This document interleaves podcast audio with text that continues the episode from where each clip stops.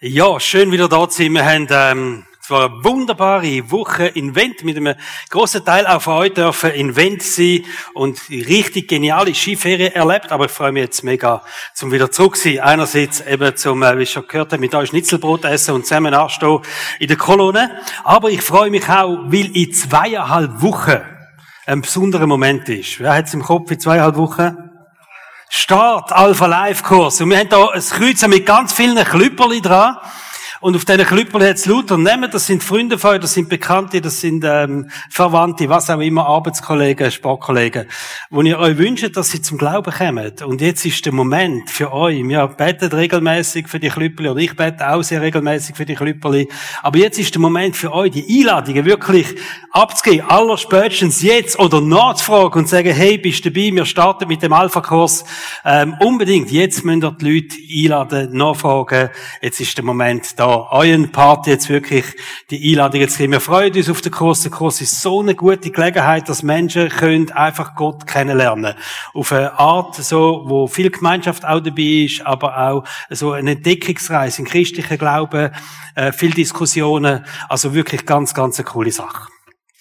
Alpha Life. Start in zwei Wochen. Am besten machen wir so eine Kreuzliste.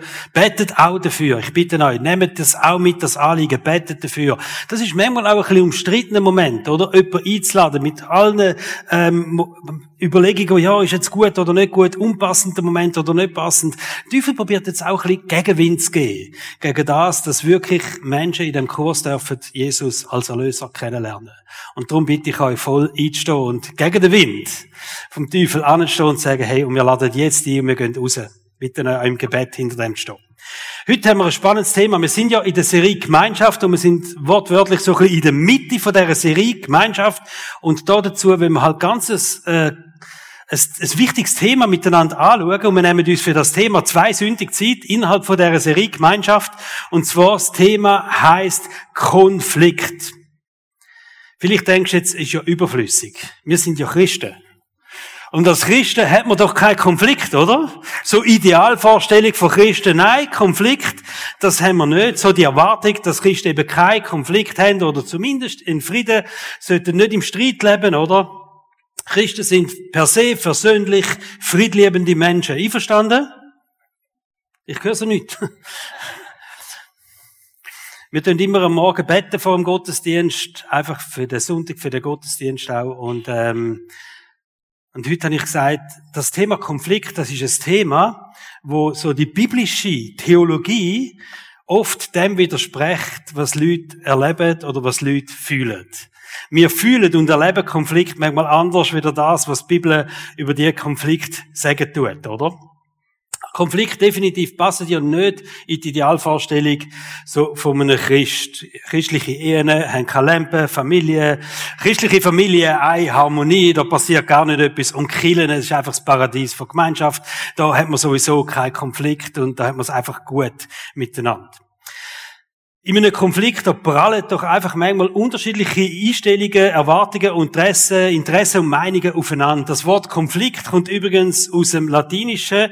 Konfigere heißt das und das bedeutet so viel wie ein Stück weit kämpferisches Zusammentreffen. Von Meinungen, von Ansichten. Also ist durchaus so ein bisschen das Wort kämpfen. Man vertritt vielleicht so manchmal ein bisschen kämpferisch seine Meinung, seine Interessen in einem Konflikt. Konflikt haben übrigens auch eine Eigenschaft, dass man in diesen Konflikten meistens den Konflikt ich-bezogen beurteilen tut. Und darum ist ja immer schön, die anderen sind meistens schuld am Konflikt. Äh, das beruhigt einem dann ein bisschen. Was ein bisschen schwieriger ist, der andere setzt nicht ein. Oder? Das ist typische Haltung, wie man in den Konflikt steht, die Ich-Bezogenheit. Tatsächlich, wenn es wirklich vielleicht eingestehen, Konflikte sind normal, zumindest wir leben erleben alle Konflikte. Ich kenne niemanden, wo nicht Konflikt in seinem Leben hat oder hat.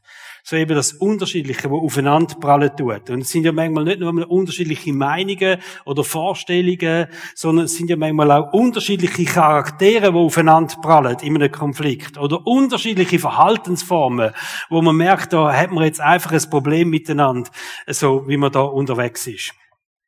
Konflikte können entstehen, wenn vielleicht eben Bedürfnisse, Erwartungen nicht erfüllt werden. Konflikt können entstehen, wenn Probleme nicht besprochen werden. Konflikt können entstehen, eben wenn man unterschiedliche Wahrnehmungen auch hat in gewissen Bereichen. Konflikt können auch entstehen, wenn man sich ungerecht behandelt fühlt. Oder ganz krass, Konflikt können entstehen, wenn Missverständnisse nicht geklärt werden. Also Missverständnis ist eine große Ursache von Konflikt auch. Eifersucht. Wenn Eifersucht im Spiel ist, können auch Konflikte entstehen. Also gibt ganz, ganz viele Gründe, wo Konflikte können entstehen. Und die entscheidende Frage ist also nicht, wie können wir Konflikt vermeiden, sondern wie gehen wir mit Konflikt um? Wenn wir sagen, wir alle zusammen stehen in Konflikt, wir haben Konflikt, ist also nicht die Frage, wie können wir so leben, dass es keinen Konflikt gibt, sondern viel, viel mehr, wenn es Konflikt gibt, wie gehen wir mit diesen Konflikt um? Und ähm, ich will mit euch zuerst über so die geistliche Dimension von Konflikt reden. Es gibt ein paar krasse Aussagen in der Bibel und bei der einen oder anderen denkst du, ja, äh, was auch immer, aber ich, wir, wir schauen jetzt einfach mal an miteinander. Aussagen im Zusammenhang mit Konflikt, wo uns hoffentlich ein bisschen zu denken gibt. Die erste Aussage, Konfliktlösung ist eine Fähigkeit, die einen grossen Einfluss auf dein Glück hat. Da bist du jetzt vielleicht noch einverstanden. Matthäus 5, Vers 9 steht, selig oder glücklich, glückselig, je nach Übersetzung, sind die Frieden stiften, denn sie werden Gottes Kinder heißen. Also glücklich sind die, die Frieden stiften, weil sie werden Gottes Kind heißen. Gottes Kind ist ein Ausdruck für Christen, oder? Also ein Zusammenhang da drin, Menschen, die Frieden stiften und im Glück und dass sie eben Kind von Gott sind. Wir können es auch anders sagen, als Kind von Gott stehen wir in dieser Aufgabe inne oder in dieser Verantwortung inne, Frieden zu stiften und auch in dieser Fähigkeit inne, eben Frieden zu stiften als Kind von Gott. Ich, der Vers hat mir ähm, etwas aufzeigt, was Konflikt anbelangt. Konflikt lösen heißt nämlich nicht, dass man irgendetwas probiert zu gewinnen in einer Auseinandersetzung oder dass man irgendwie Recht überkommt, sondern wir können sagen, Konfliktlösung ist nichts anderes weder Frieden stiften. Und die Definition, die werden wir einfach mal mitnehmen in die zweiteilige, in die zwei Teile über Konfliktlösung. Das Ziel von Konfliktlösung ist einzig und allein Frieden stiften. Es geht nicht darum, dass jemand Recht überkommt oder Recht hergestellt wird, sondern das Ziel von Konfliktlösung, biblisch gesehen, heißt Frieden stiften. Warum? Es ist die einzige Art, einen Konflikt zu lösen, wo dich glücklich macht. Das steht da drin, oder? Die einzige Art, einen Konflikt zu lösen, wo dich glücklich macht, ist, wenn du Frieden stiften kannst in dem Konflikt inne. Die zweite Aussage, ungelöste Konflikte stehen deiner Beziehung mit Gott im Weg. Oder sie blockieren dein Wachstum im Glauben. Oder sie hindern dich in deiner Beziehung zu Gott. 1. Johannes 4, Vers 20 und 21 steht, sollte nun jemand behaupten, ich liebe Gott und dabei seinen Bruder oder seine Schwester hassen, dann ist er ein Lügner. Vergesst nicht, dass Gott selbst uns aufgetragen hat, wer Gott liebt, der muss, muss, muss, muss, muss, muss, muss, muss, der muss auch seinen Bruder und seine Schwester lieben. Keine Option. Wirklich nicht eine Option. Also wer Gott liebt, muss auch seine Brüder und Schwestern lieben. Und immer wenn wir in der Bibel von Brüdern und Schwestern lesen, im Neuen Testament, dann sind das Glaubensgeschwister. Also der Anspruch auf, auf Frieden und all, ganz viele Ansprüche, wo Gott an unser Verhalten hat, die sind nochmal eine Stufe höher unter uns Menschen, wo wir alle miteinander sagen, wir lieben Gott. Also es ist nochmal ein größerer Anspruch, weder mit Menschen, äh, in Beziehungen mit Menschen, wo Gott nicht lieben, oder? Also, wenn man behauptet, wir lieben Gott, dann dürfen wir nicht im Konflikt stehen mit unseren Glaubensgeschwistern. Da steht hassen, aber da gibt es vielleicht verschiedene, es gibt einfach nicht das Halblieben. Das gibt's einfach nicht, oder? Und ich glaube niemandem, der sagt, ich bin in einem Konflikt mit dieser Person, aber ich liebe aus tiefem Herzen. Nein. Das funktioniert nicht, oder? Und gleichzeitig funktioniert es offensichtlich nicht, ob Menschen, das Geschwister, das Glaubensgeschwister nicht zu lieben und sagen, aber ich liebe Gott. Das steht Gott nicht, oder? Steht, wenn er schon seine Geschwister nicht liebt, die er sehen kann, wie will er dann Gott lieben, den er nicht sieht? Krasse Aussage. Hä? Jetzt kommt die härteste. Konflikt blockiert dein Gebetsleben. Petrus schrieb das im Zusammenhang mit der Ehe. Ehe ist auch eine Form, halt vielleicht die intimste Form ja von Beziehung, die wir leben können unter Menschen, oder? Aber wir dürfen das, glaube ich, ausweiten auf alle Beziehungen, die wir haben. Auf Gemeinschaft unter uns, oder? 1. Petrus 3, Vers 7. Zeigt euch im Zusammenleben mit euren Frauen verständnisvoll und nehmt auf ihre von Natur aus schwächere Konstitution Rücksicht. Schöne Vers, oder? okay. Sie sind ja durch Gottes Gnade Erben des ewigen Lebens, genau wie wir. Und jetzt kommt's. Respektiert und achtet sie also, damit der Erhörung eurer Gebete nichts im Weg steht. Krass, oder? Also wenn man eine Person nicht achtet und ehrt, liebe Ehemänner, und das gilt auch für die Ehefrauen. Wenn wir einander nicht achtet und ehrt, und ein Konflikt, der, der macht das kaputt, verstehen ihr? Die macht die Achtung und die Ehre kaputt. Jeder, der schon mal richtig Lampen hat mit seiner Frau oder mit seinem Mann, der weiß das, oder? Da redest du nicht mehr von Ehe und Achtung. Das geht kaputt in so einem Moment. Und dann steht, und das steht deinem Gebetsleben im Weg, es blockiert deine Gebet. Deine Gebete sind eigentlich für die Füchse in so einem Moment. Damit der Erhörung eurer Gebete nichts im Wege steht, respektiert und achtet sie einander. Gebet, äh, Konflikt könnte deine Gebet blockieren. Es gibt sogar eine Bibelstelle, wo es heißt, es ist wichtiger, mit einem Glaubensgeschwisterten Frieden zu haben, wieder Gott anzubeten. Also wir wissen in der Bibel, dass, von der Bibel her, dass Gott eigentlich sagt, hey, ich, Gott ist würdig, anbetet zu werden von den Menschen. Wenn wir Gott lieben, dann, Gott ist es würdig, dass wir Gott anbeten, oder? Aber da gibt es einen Moment, wo Gott sagt, es ist nicht ganz so wichtig, dass mich arbeitet, gibt jetzt etwas wichtiger. Bereinige zuerst deine Beziehung mit deinen Glaubensgeschwistern, wenn du einen Konflikt hast. Matthäus 5, 23 und 24. Wenn du also deine Gabe zum Altar bringen willst, ist eine Form von Arbeitung, was dort geht, und dir dort einfällt, dass dein Bruder etwas gegen dich hat, dann lass deine Gabe dort vor dem Altar. Geh und versöhne dich zuerst mit deinem Bruder. Danach komm und bring Gott deine Gabe dar. Also wir sehen, dass Konfliktlösung bei Gott eben eine krasse Priorität hat. Wenn wir in Konflikt sind, dann hat das so eine hohe Priorität bei Gott. Ein Merksatz jetzt für euch. Konflikte sind nicht per se schlecht. Konflikt, die gibt's einfach. In Konflikt werden wir automatisch trainieren. Wir werden die Konflikte hineinstehen. Also Konflikte sind nicht per se schlecht. Sie schaden erst dann, wenn sie nicht gelöst werden. Also wenn du im Konflikt hinein bist, keine Panik, sagt so, oder? Aber musst ihn lösen, den Konflikt. Große Priorität auf die Konfliktlösung. So. Und jetzt will ich etwas vorausschicken, bevor wir weitermachen. Das ist nicht einfach für mich, über Konflikt zu reden weil es mir vermutlich gleich geht wie dir, dass mir auch schon, oder ich bin auch schon gescheitert in Konflikte hinein. Wo ich zurückschaue und sage, ist nicht gut gewesen. Ist nicht so gelaufen, oder? Und je mehr ich mich mit dem Thema beschäftigt habe, über Konflikte in der Bibel, umso mehr habe ich gemerkt, Nati, du hast schon Fehler gemacht, du kannst schon etwas lernen, was Konfliktlösung anbelangt. Also nicht nur, ich habe auch äh, gute Momente erlebt da drin, wo, wo viel Segen entstanden ist, aber auch das Gegenteil, oder? Also einen Fehler gemacht im Umgang mit Konflikt. Und ich habe wirklich gemerkt, dass meine Art von Konfliktlösen in gewissen Momenten verbesserungswürdig ist. Ich weiß, was es heißt, in Konflikt gescheitert zu sein. Und dann habe ich gedacht, es wäre viel besser, ich würde einen Gastreferent Kolo zu dem Thema reden, oder? Ich würde für in einer anderen Kirche, die mich nicht so gut kennen, auch über Konflikte reden. Das wäre einfacher. Aber da, wo wir alle einander kennen und miteinander unterwegs sind, oder? Ähm, dann ist es eben nicht so einfach. Aber ich bin zum Schluss gekommen, dass es eben keine Schande ist, wenn Menschen scheitern. Und ich, und in der Bibel, da sehe ich kein Urteil über Menschen, die gescheitert sind. Sondern ich sehe einen Gott, wo ermutigt zur Wiederherstellung. Ein Gott, wo befähigt zur Wiederherstellung. Ein Gott, wo Kraft gibt zur Heilung und Wiederherstellung.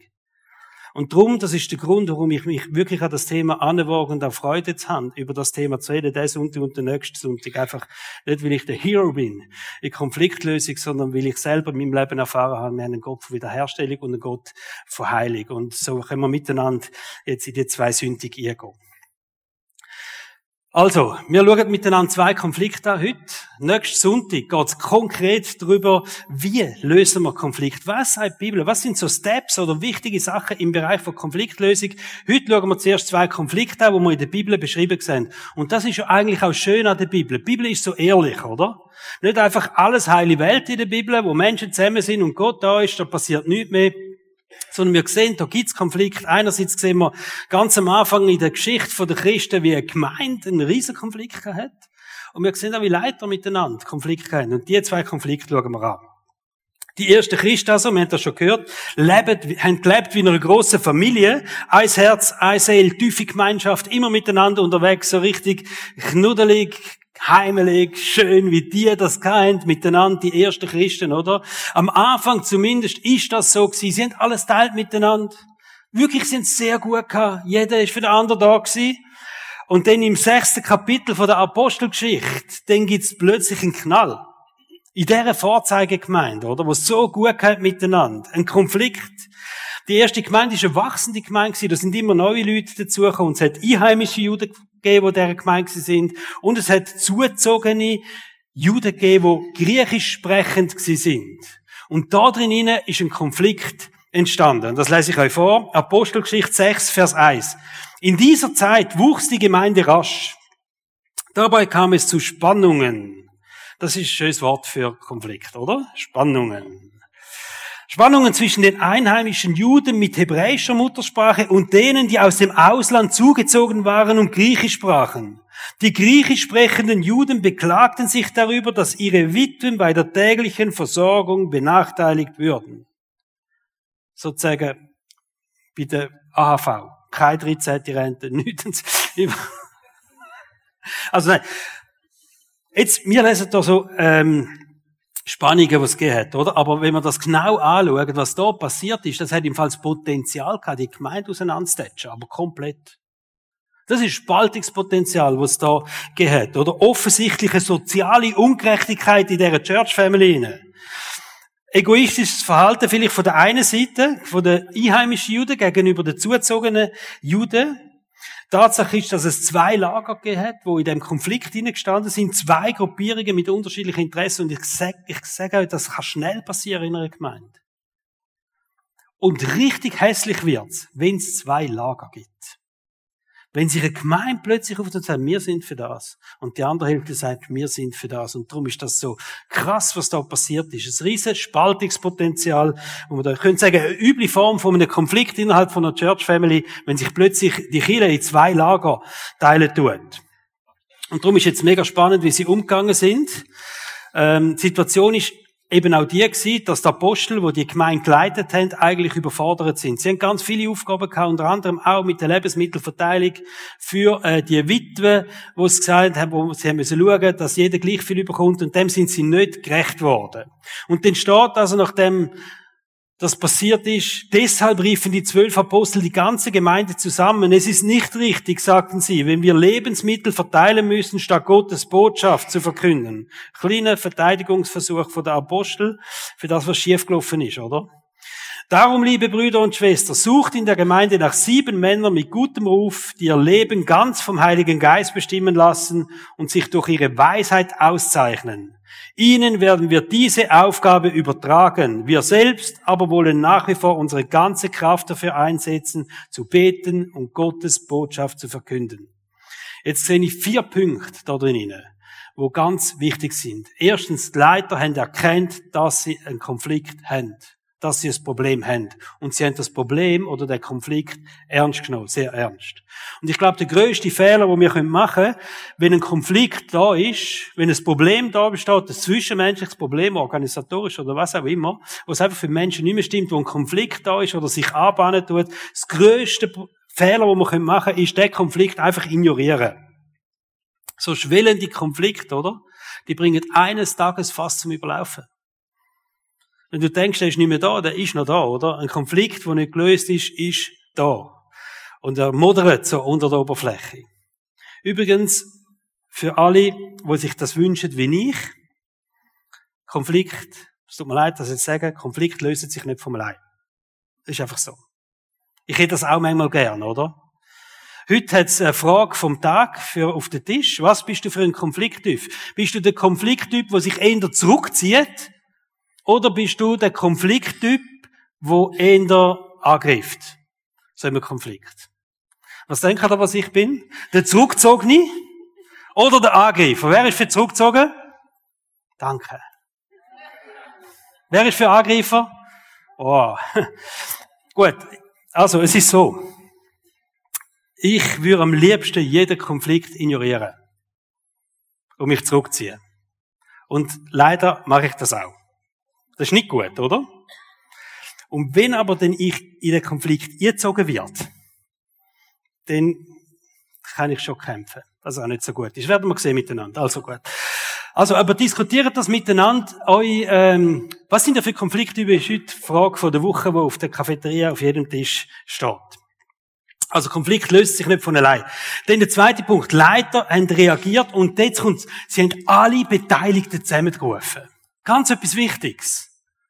Die haben nicht einfach eine Sitzung gemacht und gesagt, wir besprechen jetzt, sondern sie haben die Beteiligten zusammengerufen, alle, die beteiligt, in dem Fall ist die ganz gemein gewesen. Logisch, kurz vor der Spaltung, oder? Die ganz gemeint zusammengerufen. Ich bin überzeugt, dass Konflikt mit den Beteiligten direkt besprochen werden müssen. Und zwar direkt. Konflikt müssen direkt mit den beteiligten Personen besprochen werden. Konflikt, müssen ihr wissen, sind ein Nährboden für Geschwätz und für Verleumdungen. Und Geschwätz und Verleumdungen ist Spielfeld vom Teufel. Wenn wir nicht angehen und mit den Beteiligten direkt den Konflikt lösen, dann geht's Geschwätz los, oder? Da steht, redet nicht, Jakobus 4, Vers 11, redet nicht schlecht übereinander. Und das ist besonders schwierig, wenn du im Konflikt bist. Dann suchst du als allererstes mal Allianzen, suchst du als allererstes mal Verständnis für deine Situation, oder? Völlig falsch. Redet nicht schlecht übereinander. Liebe Brüder und Schwestern, denn wer jemand Schlechtes nachsagt oder ihn verurteilt, der verstößt gegen Gottes Gesetz, Anstatt es zu befolgen, spielt er sich als Richter auf. Wenn du mit jemandem ein Problem hast, einen Konflikt hast, dann um Himmels Willen besprich das mit der Person direkt. Matthäus 18, Vers 15. Wenn dein Bruder sündigt oder gegen dich sündigt, steht andere übersetzt, dann geh zu ihm und stell ihn unter 44 Augen zur Rede. Fast, oder? Unter vier Augen. Nicht unter, unter vier Augen. Gang hier und sagt, hey, wir haben das Problem. Denn wenn jemand Schlechtes nachzeigt, oder im, ah, sorry, falsch Vers. Wenn dein Bruder sündigt, dann geh zu ihm und stell dich unter vier Augen zur Rede. Hört er auf dich, so hast du deinen Bruder zurückgewonnen. Das ist der Moment, Frieden herzustellen. Unter vier Augen mit den Personen, die beteiligt sind. Der dritte Punkt. Such eine Lösung, die für alle stimmt. Das ist das Krasse, oder? Eine Gemeinde in zwei Lager und die Leiter von der Kirche haben eine Lösung präsentiert und da steht folgendes, Jakobus 6, Vers 5, mit diesem Vorschlag waren alle einverstanden. Das ist das Geheimnis von der Spaltung zu verhindern. Mit diesem Vorschlag waren alle einverstanden. Konflikt ist erst dann gelöst oder Frieden ist erst dann wiederhergestellt, wenn die Lösung für alle stimmt. Was du aber jetzt musst wissen, es ist immer eine Kompromisslösung. Es ist immer eine Kompromisslösung. Aber dass wir einander und sagen, hey, weißt du was, der Frieden steht über allem. Wie können wir den Frieden wiederherstellen? Und was ist der Kompromiss, wo wir beide können machen, dass wir am Schluss beide können sagen, ja. Da stehen wir dahinter. Und der Frieden ist wiederhergestellt. Und dann kommt der vierte Punkt. Ein gelöster Konflikt stärkt die Betroffenen. Oder in dem Fall hat die Gemeinde gestärkt. Da wird der ganze Konflikt beschrieben. Und dann der Abschlusssatz über dem Konflikt, wo da war, wo die Gemeinde fast geschlossen hat, heißt, Apostelgeschichte 6, Vers 7. Die Botschaft Gottes aber wurde immer mehr Menschen verkündet. Vor allem in Jerusalem nahm die Zahl der Gläubigen stark zu. Vor allem dort, wo vorher fast eine Spaltung war, wo sie aber Frieden haben können schliessen miteinander. Dort ist ein riesen Power von Gott da gewesen und in dieser Gemeinde hat es aufblüht. Und da hat Gott einen neuen, neuen Aufbruch geschenkt, neue Kraft drin gelegt. Und ich bin überzeugt, dass wenn wir einen Konflikt haben, ist das nicht das Problem. Sondern es ist auch eine Chance da drin, etwas Neues dürfen zu erleben, neue Gottes Kraft dürfen zu erleben, solange wir hingehen und sagen, wir suchen eine gemeinsame Lösung. Wir wollen den Frieden wiederherstellen. Und ich glaube, eine starke Gemeinde ist nicht eine Gemeinde, die keinen Konflikt hat. Sondern eine starke Gemeinde ist eine Gemeinde, die sagt, hey, wir sind bereit, Konflikt zu lösen und wir sind vor allem auch in der Lage, Konflikt zu lösen. Und ich will das auch mal als Behauptung aufstellen für Ehen. Ehen sind nicht dann stark, wenn sie keine Lampe haben miteinander. Sondern Ehen sind dann stark, wenn sie parat sind, Konflikt zu lösen und wenn sie in der Lage sind, Konflikt zu lösen. Und da braucht es manchmal ein bisschen Hilfe oder Unterstützung, dass man eben auch in der Lage ist, den Konflikt zu lösen. Aber das macht eben auch Ehen stark, das macht Beziehungen stark, das macht auch Kirche stark. Jetzt kommen wir zum nächsten Konflikt, weil nicht alle Konflikte haben so ein Happy End, wie wir da sehen in der ersten Gemeinde. Wir reden miteinander über den bekanntesten Konflikt zwischen zwei Menschen in der Bibel, im Neuen Testament, in der Kirchengeschichte sozusagen, ähm, in der ersten Kirchengeschichte zumindest. Und das ist der Konflikt von Paulus und von Barnabas gewesen. Den Paulus kennen wir alle und von Paulus wissen wir, das ist ein Mann, ähm, vom Heiligen Geist erfüllt, gesegnet von Gott, viel Weisheit, also gegen den haben wir gar nicht aussetzen. Aber ich will auch den Barnabas ein bisschen schmackhaft machen, wo auch beteiligt war an dem Konflikt. Wir lesen in Apostelgeschichte 4, dass der Barnabas, der erscheint das erste Mal, er hat zu der ersten Gemeinde gehört, er hat zu den Menschen gehört, wo ähm, alles, was sie kannten, in die Gemeinde investiert haben, das ganze Vermögen in die Gemeinde gegeben, ist er im Vorzeige Christ gewesen. Die haben ihm übrigens den Namen Barnabas gegeben und das bedeutet, der, der ermutigen tut. Also ist der Name, den er bekommen hat in dieser ersten Gemeinde, das ist wirklich ganz ein feiner Typ gewesen. Er ist später der Leiter geworden von der Gemeinde in Antiochia. Und in Antiochia übrigens ist das erste Mal, wo die Menschen, wo Jesus nachgefolgt sind, Christen genannt worden sind. Das ist in Antiochia gewesen. Also er steht der Leiter gewesen, und da steht Folgendes über den Barnabas. Barnabas ermutigte die Gläubigen. Das ist, er ist das ist ein Ermutiger gewesen. Fest und entschlossen, ihrem Glauben an den Herrn zu bleiben. Er war ein vorbildlicher Mann, erfüllt vom Heiligen Geist und stark im Glauben. So begannen damals viele Menschen Jesus, dem Herrn, zu vertrauen. Etwas später lesen wir, dass der Paulus und der Barnabas miteinander auf die erste Missionsreise gegangen sind. Das ist ein Dream Team von Gott, oder? Zwei Männer vom Heiligen Geist erfüllt auf Missionsreise Mitgenommen haben sie noch einen anderen Typ, der hat Johannes Markus geheißen.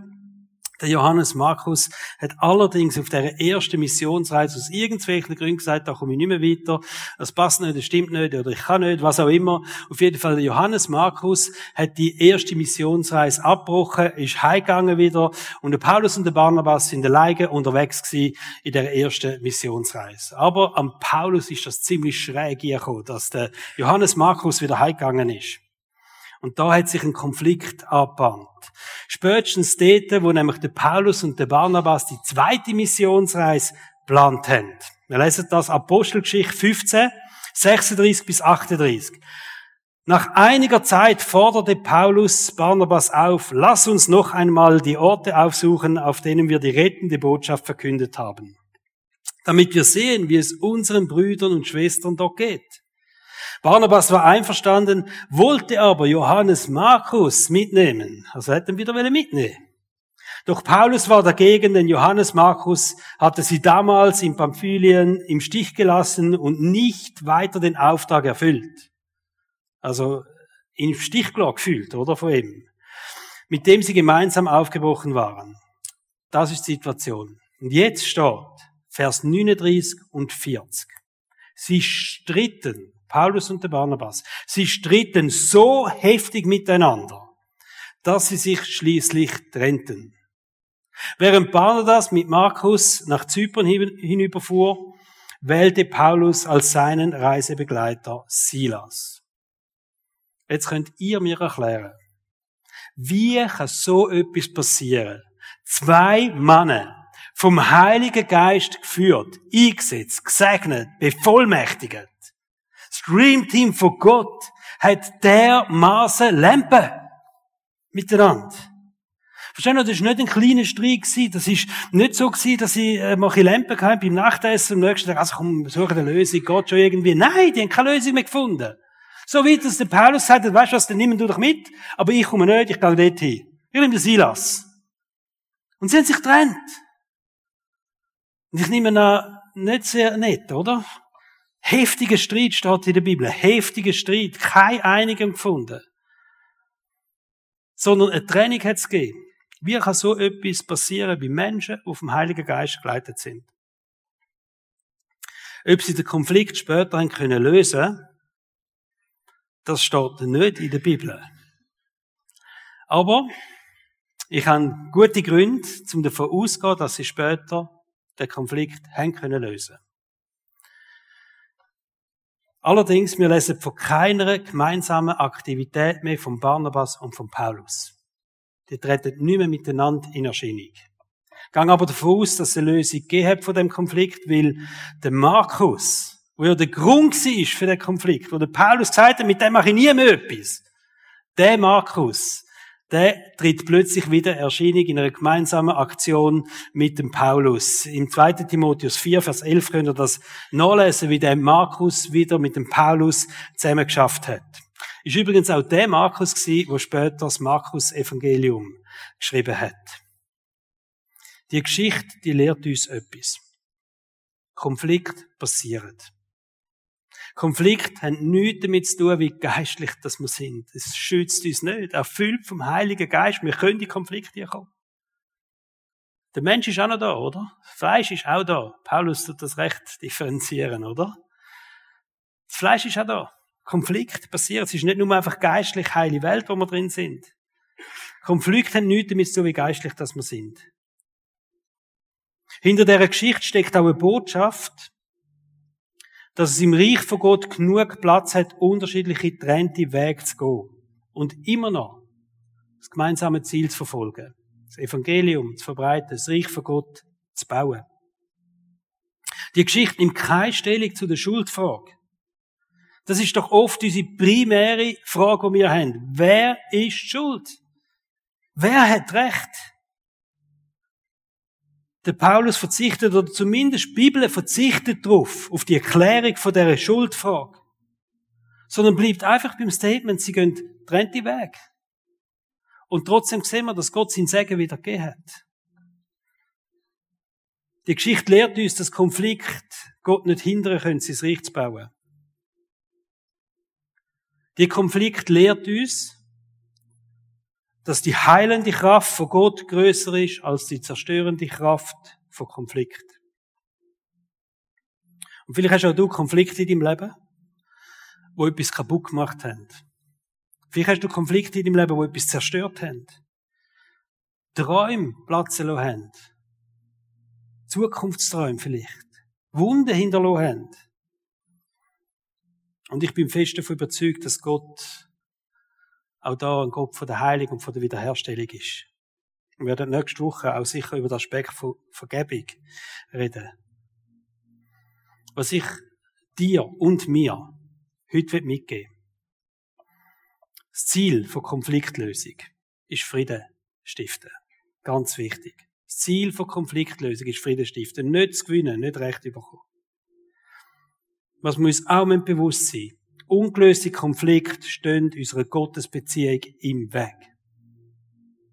Dem gegenüber setzt ein gelöster Konflikt, dort, wo wieder Frieden hergestellt wird, wird wie neue Kraft, auch neue geistliche Autorität von Gott freigesetzt. Wir dürfen nicht vergessen, Konflikt lösen sich am besten sofort.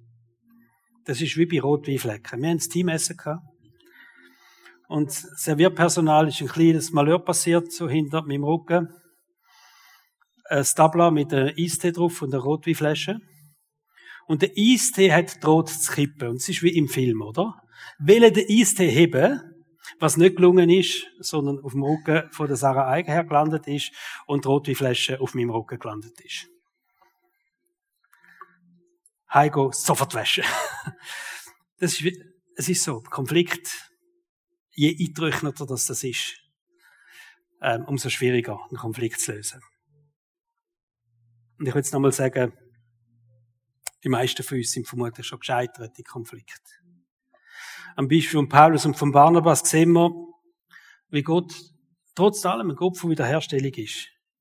Auch wenn der Konflikt dazu geführt hat, oder man könnte sagen, vorerst dazu geführt hat, dass sie trennte Weg gegangen sind. Mit dem Barnabas sind sie die trennte Weg geblieben. Mit dem Markus, Johannes Markus, sind sie, ist er wieder zusammengekommen, der Paulus.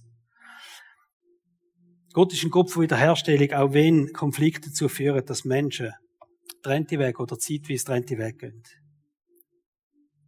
Gottes Gnade, unser Gottes Gnade ist stärker als die Zerstörungskraft von Konflikt. Das möchte ich euch mitgeben.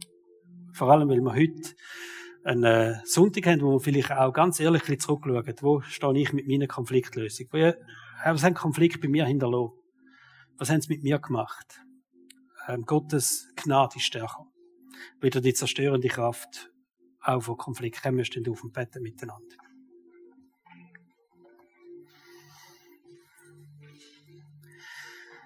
Jesus, wir danken dir, dass wir einfach das ähm, Thema miteinander dürfen anschauen. In dieser Serie von der Gemeinschaft hinein. Die Gemeinschaft, die uns so viel bedeutet, wo uns so viel wert ist. Und wir sehen auch, wie viel Kraft, wie viel zerstörerische Kraft in Konflikt hinein liegt. Und wir haben das vielleicht selber erlebt. Im eigenen Leben, was alles schon kaputt gegangen ist. Durch Konflikt. Ob das Ehen sind, ob das ähm, sonst Beziehungen sind, Freundschaften sind. Teufel ist es viel gelungen, wenn wir zurückschauen, einfach auch Schaden anzurichten. Und so werden wir uns an dem festheben, dass du ein Gott von der Gnade bist. Dass du den Weg an das Kreuz gegangen bist. Dass einfach Vergebung kann ausgesprochen werden, dass Heilig kann passieren. Du bist ein Gott vom Leben. Und das will ich aussprechen über all diese Konflikte, die vielleicht nicht gut gelaufen sind. Danke, Jesus, dürfen wir mit dir unterwegs sein. Danke kennst du jeden Einzelnen, der heute da ist. Du kennst unsere Geschichten. Du kennst den Moment, wo wir Fehler gemacht haben, wo es nicht gut gekommen ist. Und ich danke, dass ich einfach jetzt auch Vergebung aussprechen darf, weil du ein Gott von der Vergebung bist. Über diesen Moment. Und lass uns führen schauen. Lass uns vorwärts gehen, aber lass uns veränderte Menschen sein. Lass uns ein neues Bild bekommen, was Konfliktlösung anbelangt dass wir anders umgehen. Dass wir den Mut haben, auch dort, wo es weh macht, zu sagen, nein, das Wort von Gott ist anders. Du, Gott, bist anders. Und du liebst Gemeinschaft, du liebst Beziehungen, du liebst Ehen. Und ich will, ich will unsere Gemeinde segnen. Ich will unsere Gemeinde segnen in der Gemeinschaft. Dass wir eine starke, tiefe Gemeinschaft dürfen haben. Ich will Ehen segnen da drinnen. Dass es starke Ehen dürfen sein. Nicht, weil keine Konflikte da sind, aber weil wir angehen und Konflikte auch anpacken, Konflikte lösen. Beziehungen, Freundschaften, ich will sie segnen. In Jesu Namen. Amen.